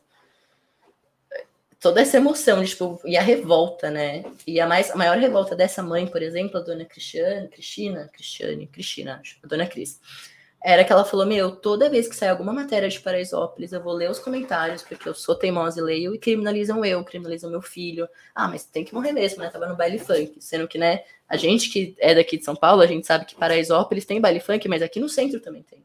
Na rua ali, da, da, da a rua dos bares da Mackenzie, tem ponto de droga, tem é, baile funk. Você nunca vai ver a polícia chegando ali fazer o que faz em Paraisópolis, sabe? Mas eu também Você acho que a, vai ver a polícia é chegando ali. Quanto Exato. mais para fazer o que fez em Paraisópolis. Sabe, então não dá. E acho que eu gostei muito de ter nascido enquanto jornalista no veículo como a ponte, porque para mim não existe jornalista imparcial. Isso é mentira. É Sim. quem é isento e não quer. Se você. Ó, vamos lá, tem um título do G1 que saiu recentemente que, por conta dos movimentos de favela, mudou, né? Os movimentos negros, que a maré era bunker de bandidos. Você tá sendo parcial. Por que, que a maré é um bunker de bandidos e não Copacabana ou Ipanema, que também tem traficante lá? Porque quando é preso lá não é traficante, né? É estudante. Estudante é preso com 100 milhões de toneladas, mas ele não, nunca vai ser dito de traficante. Sabe, umas paradas. Isso é ser parcial, você está escolhendo que você vai criminalizar a favela e não os bairros ricos. Então, eu sou muito parcial, sim. Meu jornalismo é pelos direitos humanos, é, nunca vai ser pelo lado que hegemônico, né, que é cis hétero branco normativo rico, elitista, então, é, e foi muito bom poder estar num veículo que eu podia ser eu, né, que eu podia falar isso, É, sou contra, sim, a violência policial, sou contra os presídios da forma que eles existem, é, eu sou contra a LGBTfobia, o racismo, então é importante a gente se posicionar. Né? E, obviamente, com tudo isso, não tem como eu ser a favor do Bolsonaro, né? Porque ele representa tudo isso. Então, obviamente, que ano que vem vou voltar Lula 2018. E não é errado um jornalista poder ter posicionamento político, né? Pelo contrário. Quanto a posicionamento político, já caminhando para o final, né? É, eu, eu reparo muito uma coisa na grande mídia. Apesar de, né, mas bolsonarista sempre fala, ah, a mídia é de esquerda, esse, aquilo, outro, né, mas bolsonarista não... Quem é bolsonarista agora, em dezembro de 2021, desculpa, eu não consigo nem ouvir esse ser humano, mas enfim, é, que, ah, é, apesar de muitas pessoas acharem que a imprensa é esquerdista, na verdade, mal sabem elas que o normal dentro da, da grande imprensa para ter espaço, para ter espaço, não quer dizer que os outros são todos, que a maioria é isso não, mas para ter espaço é uma pauta liberal e de direita. Aí você tem espaço. Pauta de esquerda, até em veículos que as pessoas imaginam que, deve, que, que dão espaço, o jornalista é escanteado. Isso se não fica desempregado, se ele deixa claro que ele é pró é, direitos humanos, pró, pró as pautas que são ditas de esquerda, que na verdade, para mim, são pautas de ser humano, pautas para manter a vida na Terra, né? Mas se você é de esquerda, então fechou. Então somos de esquerda, mas, né? É, enfim, mal sabem as pessoas que quem realmente tem espaço, só reparar os comentaristas, os analistas políticos, são raras as exceções de quem não é ou liberal, ou pelo menos centro-direita, o que não vejo problema. Eu acho que tem que ter espaço, também tem que ter. Só que aí que tá. A pessoa pode ter o direito de se dizer também de esquerda, como você fez agora, sem ser rotulada de ah, então é militante, então é isso, enfim. É, eu acho que você tem total razão. Só pra gente. Uma coisa que eu sempre falo é que eu sou de esquerda, eu sou progressista, sou minhas mas eu não sou partidário, né? Porque é isso. É, esses dias eu fui no encontro que teve do Lula aqui em São Paulo, é, com as periferias, né? Eu, fui, eu era a única pessoa trans do evento. Já fiquei meio chateado, mas falei, segue o baile, preciso falar. Então, não estou aqui como jornalista, estou aqui como Caê, homem trans, prounista, periférico, bissexual e tudo mais. E eu postei essa foto depois no Twitter, né? E aí o Lula repostou. O Lula me segue, sou amigo, mentira, não sou amigo pessoal dele, mas ele me seguiu e tal. E nossa, que veio assim, né? Eu já silenciei. Toda vez assim que eu posto alguma coisa que eu sei que vai dar algum chance de ter bolsonarista ou feminista radical, eu já silencio, né? Porque eu já sofri muito ataque de ódio no Twitter por falar que homens menstruam. A galera fica incomodada assim, gente. A gente é homem, a gente menstrua, tá tudo bem. É, então eu já silencio porque a minha saúde mental vale Isso mais. Isso não torna né? você que é homem não menstrua menos homem. Relaxa. Exatamente. Calma. Pelo contrário, né? Aguentar uma cólica a gente é mais homem ainda, porque não é fácil, não, viu? É, apesar da sua masculinidade ser tão sensível, isso não torna. Quem desse isso tornasse você menos homem? Sim. Ia ser tão bom para a sociedade. E daí, tipo, vem a galera, né? Tipo, ai, tá vendo? Jornalistas petistas, por isso que o Brasil tá de jeito. Se for falar de partido, o partido que eu mais votei na minha vida foi o PSOL, né? Mas não, eu não tenho partido, mas eu nunca vou fechar com quem é de centro, quem é de direita e extrema-direita, né? Então, é, não dá. Acho que a gente tem que ter amor próprio, né? Acho que é o nome. Não dá pra votar numa pessoa que quer a minha morte o tempo inteiro. E você é corintiano. Muito. Maloqueiro, favelado ontem... e sofredor chegou essa tatuagem do Sócrates, que é, é isso, né? Para mim, é, a família do meu pai é muito São Paulina e a da minha mãe extremamente corintiana, assim, doentes mesmo. A galera que meu tio arranja briga pelo Corinthians com qualquer pessoa. É, e aí eu cresci muito mais com eles, mas eu sempre digo, né? Essa minha tia que veio aqui ontem, ela é por parte de pai, mas ela é corintiana. A gente tava falando, ela falou, ah, se os outros tios estão falando que seu pai tivesse vivo, você seria São Paulino, mas não, a gente nasce. Eu nasci corintiano, é, sou corintiano pela história do clube, mas eu acho que eu continuo corintiano pela história do time, né? Para mim, o Corinthians é o maior time do Brasil mesmo, porque é o time que 100 anos atrás criou uma camiseta para lutar contra o racismo, é o primeiro time que apoiou efetivamente o futebol feminino, é o time que, tudo bem que só no feminino, eu sempre critico, né? Porque eu também critico as coisas que eu gosto, sempre entra com uma bandeira LGBT ali nas épocas, né? Então é um time que tá assim, é um time do povo. Sei lá, né, gente? Não dá para você assistir um documentário como Democracia Corintiana e não querer sair corintiano. Você vê aqui com o Sócrates, o Casagrande, todos. Nossa, tem que assistir esse documentário. E aí essa camiseta é especial, né, para o nosso doutor, doutor Sócrates. E hoje, inclusive, daqui a pouquinho eu vou lá assistir a final do feminino, né? Só que assim, hoje eu sou o tipo de corintiano que assiste mais o futebol feminino, porque não dá, né? Os caras ganham milhões e aí no último minuto deixa o outro time virar e ganhar. Eu não tenho paciência. Então, Olha, o futebol das meninas é muito doido. Você tá vendo o jogo do Corinthians feminino? Vai buscar uma água, na hora que você volta tem dois gols. Não sei o que acontece com esse time. O Arthur Elias, assim, realmente tem que dar mérito para ele, mas que elenco que é esse? Se você tirar todo o time do Corinthians e deixar o, reserva, elas vão jogar iguais. Então é. Ainda bem que eu sou corintiano. E eu gosto muito de vôlei também, né? Então, o Osasco eu... é meu time de coração. Eu, eu, vou encerrar deixando claro aqui que eu tenho no mínimo três pontos de inveja da sua história. Primeiro, a ponte. Eu lembro que eu fui fazer Estadão, Semana Estadão de Jornalismo e foi uma das fundadoras da ponte, que eu não recordo o nome, faz tantos anos isso. Acho que foi 2015, 2014 que eu fui na semana, mas enfim. Mas eu lembro que eu ouvi falar: calma, existe esse jornalismo? Foi com a ponte que eu descobri que existia o jornalismo periférico. Uh, o, o, o fato de você ter escrito já o seu livro também é outro ponto que eu te parabenizo demais. Eu sei o quanto é difícil porque eu nunca tive capacidade para tal, então te parabenizo. E o terceiro ponto é que eu torço o Clube Atlético Paranaense que pintou a zorra do estádio de verde e amarelo na ocasião das eleições, porque tem um patrocínio de outra merda que é a Avan. E aí ele, o Petralha é um vendido, é um enfim, né? Enfim, o cara é bom gestor, mas o que tem de bom gestor tem de péssimo caráter. É, então, assim, ó, três pontos de inveja tá aqui registrado.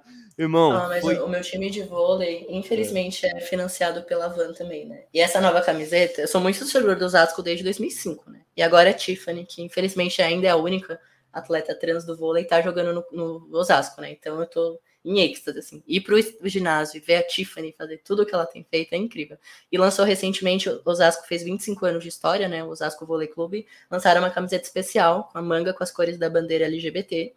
Camiseta preta, linda e maravilhosa, com a porra do nome da Van gigante aqui. Tive que comprar, né? Porque, infelizmente, é. é por conta dessa grana da Van que a gente tem a Tiffany e a Rachel Adams, né? Que é a gringa que tá jogando no Osasco. É, minha Mas, camisa assim, Atlético tem a Van as duas coisas aqui, essa Nossa. merda. É, eu acho cara, que deveria essa... ser camiseta de torcedor sem os patrocínios, né? De vôlei, Deveria poder, nem que você pagasse mais caro. Exato. Vem cá, você tem mais cinco minutinhos, tem um assunto, mas daí você vai no mínimo cinco minutos para contar. Você citou a Tiffany, e, e, isso é muito importante. Outro ponto que esse eu tenho a trava de. Eu não tenho um posicionamento, eu não sei o que pensar. Porque muita gente fala, por exemplo, que o esporte, é, a, a pessoa trans, a mulher, a, a mulher trans, quando participa de um esporte como vôlei, que exige também do físico, ela, por ter nascido uh, com o físico masculino, ela vem a ter alguma vantagem sobre as outras mulheres que ali estão.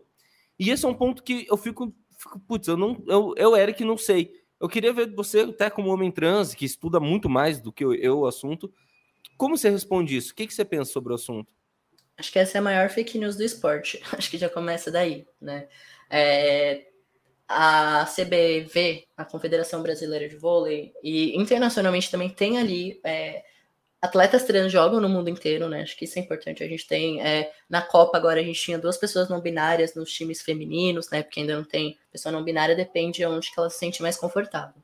Mas quando a gente está falando é, do Brasil, a CBV ela tem ali, um, eu não vou saber a quantidade de cabeça, mas tem uma quantidade X permitida de testosterona, porque acho que é importante lembrar que mulheres cis também têm testosterona, né? Existem mulheres que têm um X que tem um nível de testosterona maior do que, sei lá, é, é normal, acontece, não é uma coisa exclusiva da do homem cis ter a testosterona. Então tem. A prova é que muitas vezes eu não consigo abrir garrafa e minha esposa abre. Exatamente, sabe? É, acho que tem muitas coisas que é uma, uma fake news associada de uma transfobia geral, assim, né? Que fala essas coisas.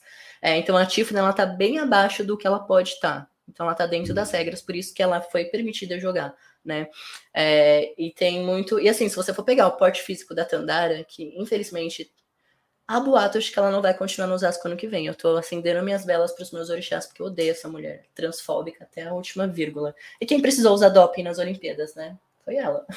Não sei que ela usou, né? Não vou dizer que usou, mas ela tá sendo investigada até hoje por conta desse doping. E foi esse doping que desestabilizou a seleção Desse inteira. suposto doping, tá, seu juiz? Suposto doping. Sabe? É uma parada muito louca, assim. E a Tandara é esses tempos, né? A Tiffany entrou esse ano, né? Agora do meio do ano pra cá no Osasco. E a Tandara não entrou nessa nova temporada porque já estava afastada, né? Por conta desse julgamento do doping. E a Tiffany precisou jogar na posição dela. E aí o Osasco conseguiu chegar na final, né, do Paulista de vôlei. E aí um dia antes da final, a Tandara me dá uma entrevista para um, uma, umas galera meio que de centro, meio de direita, falando, não, e assim, é, é, muito louco, né? A pessoa que é transfóbica, ela não quer aceitar. Então ela fala, não, eu não tenho nada contra a Tiffany. Eu até liguei para ela a pedido do Luiz Omar para poder recepcionar ela, né? Porque na época, lá em 2017, quando a Tiffany apareceu, ela e outras jogadoras, né? Acho que é importante não colocar só na, a, a Tandara na reta, mas tipo, pessoas como a Sheila, a Fabi, a Fabiana, né? A Fabizinha sempre apoiou. Também se posicionaram contra a Tiffany e reconheceram que estavam erradas. Acho que isso é importante. A diferença da Tandara é que esse ano, tem o quê? Três meses que aconteceu isso. Ela deu uma entrevista na véspera da, da final, que eu acho mais absurdo, porque é óbvio que isso ia chegar no ouvido da Tiffany, né? Então você já desestabiliza uma jogadora ela. que tá jogando no seu time, sabe? Isso que é mais louco. Ela falou que ainda não apoiava, não achava certo a, a Tiffany participar da Superliga. A questão mais é a Superliga, né? Que é a Liga Nacional do Vôlei. E, tipo assim, eu gosto muito do posicionamento da Thaisa. A Thaisa, em 2017, ela deu uma entrevista. Ela falou: Olha, eu não sou especialista nisso. Eu sou jogadora de vôlei. Então, quem tem que me dizer ou não se a Tiffany pode participar é as pessoas que trabalham para isso. O que, que eu posso fazer enquanto jogadora? Se ela puder jogar, eu vou apoiá-la. Se ela não puder jogar, eu também vou apoiá-la. E é isso, sabe? A, a, gente não é especialista. Então, se a, CBV tá falando a Tiffany pode jogar, a Tiffany pode jogar. E assim, é, tem ali, acho que fiz, fizeram uma vez, mediram o nível de bolas viradas. Tipo assim, por que, que a Tiffany é a maior pontuadora? Não é porque ela é uma mulher trans, é porque as levantadoras viram mais bolas para ela. Então, quanto mais bolas tanto tentativas você tem, é óbvio que mais pontos você vai fazer, né? A não ser que você é jogador muito ruim, que recebe 100 bolas e faz duas. A não ser que você seja é... o Eric ou o Caê, que já falou que é ruim esporte, aí lascou. Sabe? Então, mas tem muito uma transfobia por trás, né? E aí a galera usa isso. Aqui em São Paulo, é, ano passado, 2019, na real, foi bem forte. Estavam querendo criar uma PL que impedia que pessoas trans competissem. É, eu gosto muito, a Tiffany é muito doida, assim. Eu tô pra entrevistar ela, um spoiler aqui, né? Finalmente marcado, sexta-feira que vem, eu vou ter minha entrevista com a Tiffany. Tô desde 2017 tentando, hein? Nossa. Só que eu não desisto nunca, né? Sou muito brasileiro, quatro anos aí. É que é isso, né? Agora ela tá jogando no Osasco. E olha como a, representatividade é importante pros dois lados, né? Desde o primeiro jogo, assim que eu vi que ela ia jogar no Osasco, eu fiquei louco, né? Eu fiquei, meu Deus do céu, a Tiffany jogando no meu time. É, é isso, sabe? Então, desde a no começo, assim, eu sempre ia com alguma coisa da bandeira trans. Já fui com essa bandeira, já fui com meu boné, já fui com meu moletom. Eu fazia questão de marcar a Tiffany. Então ela viu que também que eu era uma pessoa trans, fãs do Osasco, me seguiu. E aí, nesse dia da final, eu desci, né, para poder é, tentar tirar foto com as jogadoras. Na hora ela me reconheceu e falou: Nossa, olhei ali as cores da bandeira trans e falei: O Caia tá em todas. Então é importante também para ela. É que quando ela jogou no Bauru, foi muito tenso tudo, né? Mas agora, quando ela veio pro Osasco, toda a torcida. Claro que deve ter um outro que não quer ela no Osasco, mas ela tá fazendo ponto, então a galera, no fim das contas, gosta, né? Ela é uma ótima jogadora. Mas ela tá tendo um apoio incondicional. Então, nessa final, não era só eu que tava com as cores da bandeira trans. Várias pessoas levaram placas, é, fizeram cartazes falando, Tiffany, estamos com você. Então, imagina que importante, tá jogando no eu sou fã do Osasco, né? Torcedor. Então, para mim, ainda é o melhor time do Brasil. Pode não ter ganhado a Superliga nos últimos anos, mas é historicamente o melhor time de vôlei que a gente tem. Então, imagina, né? E é uma torcida que é tipo a do Corinthians, viu? A torcida do Osasco é doida igual. É muito igual a Gaviões. É uma torcida fiel que tá em todos os jogos, vai longe para poder torcer. E aí vai rolar essa conversa com ela, né? E ela, você nunca vai ela ser pra onde? Vai ser pra Ponte. Vai ser um, um remember da Ponte. A gente combinou Nossa. de fazer essa matéria para eles. Porque, né, os quatro anos que eu fiquei na ponte, eu fiquei tentando. Eu falei, agora que eu estou próximo da Tiffany, não dá pra ser em outro lugar, tem que ser com a ponte. Sim. Daí, ela nunca ataca a Tandara. Você nunca vai ver ela falando que, tipo, putz, né, prefiro. Ela sempre fala, não, eu, eu queria que a Tandara estivesse aqui pra gente estar tá jogando juntas, porque juntas a gente ia conseguir levar o Osasco melhor. Todas as entrevistas que a Tiffany deu esse ano, ela falou isso, sabe? Então você percebe que é uma pessoa que só recebe ódio e não consegue devolver o ódio, sabe? E é a melhor jogadora da atualidade, né? A maior atacante que a gente tem hoje. Eu queria muito é, fazer um pedido aqui para o Zé. Se o Zé pudesse convocar ela uma vez para a seleção brasileira, ia ser, imagina, que ela tá com 35 já, 36, então tá acabando já a carreira dela, né? Imagina ser a primeira jogadora pra trans história. da história da seleção, né? Acho que seria, nem que seja um amistoso, coloca a Tiffany. Talento ela tem sabe? E como ela tá sendo muito bem recepcionada pela torcida e pelo time, você tá vendo ela literalmente voando, assim, sabe? Aí ela tá tendo um carinho, assim, absurdo das jogadoras, né? Camila Bright, que é um, um ídolo, assim, acho que todo mundo que gosta de vôlei ama Camila Bright, tá sendo, assim, maravilhosa com a Tiffany. E sexta-feira é o último jogo do ano, e aí quinta que vem eu entrevisto ela no treino, então tô no bem caso, feliz. Vai ser esse podcast, semana que terça-feira vai entrar um, vai ser quando esse podcast for pro ar, a entrevista do Caio já vai estar no ar, ele vai me mandar e eu publico nos nos, comentários. Meu irmão, por mim eu ficava aqui, cara, três horas. Inclusive, quero encerrar porque eu quero falar dois minutinhos com você em off quando encerrar. Que você falou algumas duas coisinhas ali que eu quero falar contigo, que eu fiquei interessado. Muito obrigado. Larga tuas redes sociais aí pra galera seguir. Bora, meu Instagram é caê.vasconcelos. O Twitter é Caê Vasconcelos tudo junto, né? Porque algum Caê Vasconcelos já existe no Instagram e ele nem usa. Por favor, Caê, libere esse arroba para mim. E basicamente eu uso mais essas duas redes, né? E aí lá tem todos os links para as matérias e tudo mais. Acabei de seguir o Caê, inclusive, no Twitter também.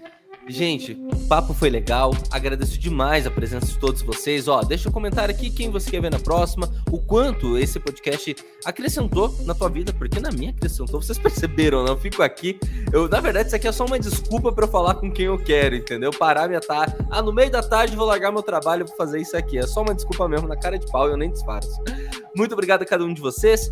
Se inscreva aqui no canal do YouTube do Podcast Fora de Regra. Não esquece, esse podcast é uma produção do Regra dos Terços. Acessem em todas as redes sociais e o site regradosterços.com.br. A gente também tá no Spotify. Segue a gente lá. Valeu para todo mundo, um grande beijo. Até terça-feira da semana que vem. Tchau.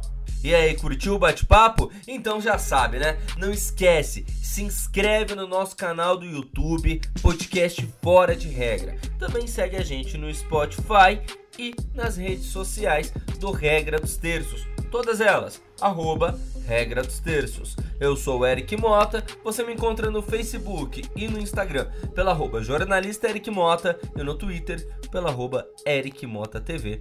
E a gente se vê na terça-feira da semana que vem. Tchau!